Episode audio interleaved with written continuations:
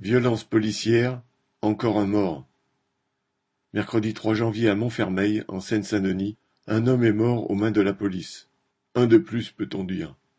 La victime était, d'après les témoins, certes agitée et violente, mais désarmée. Les policiers se sont mis à dix-huit pour l'arrêter, lui infligeant douze décharges de taser, le pistolet électrique théoriquement inoffensif. L'arrêt cardiaque a été quasi immédiat, suivi du décès. Les défenseurs habituels de la police, quoi qu'elle fasse, trouveront certainement des explications. La mère de la victime, qui était présente sur les lieux pour tenter de raisonner son fils, n'a plus que ses yeux pour pleurer. Mardi 9 s'ouvrait le procès des policiers qui avaient passé à tabac en 2017 Théodore Louaka à Aulnay-sous-Bois, dans le même département. Un policier a involontairement, dit-il, définitivement mutilé la victime en lui déchirant l'anus avec sa matraque. Théodore avait simplement tenté de s'interposer lors d'un contrôle de police musclé touchant des jeunes de son quartier.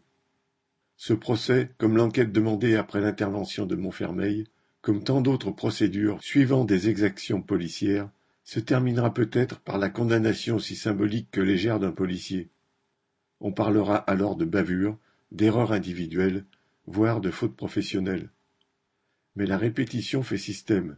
Des jeunes des quartiers populaires sont victimes de violences policières, désignées d'avance par la couleur de leur peau, leur tenue vestimentaire, leur lieu de résidence, ou le simple fait de passer par là. Ils le sont d'autant plus que le racisme généralisé et la chasse aux migrants sont encouragés par le gouvernement, la droite, l'extrême droite et le cœur médiatique. Tout cela s'ajoute au mépris des policiers pour les couches populaires, aussi traditionnelles et fonctionnelles que leur révérence pour les nantis sans oublier les ajustements des règlements qui leur donnent de plus en plus de pouvoir.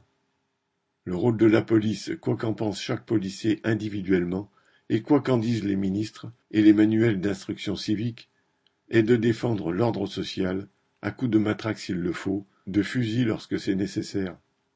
Pour s'assurer de sa fidélité, en prévision d'un sale boulot qui peut devenir plus sale encore avec les tensions sociales grandissantes, L'État lui garantit une quasi-impunité. Quant à la sécurité des habitants des quartiers populaires, prétexte habituel aux descentes policières et aux déclarations ministérielles, qui s'en soucie? Paul Gallois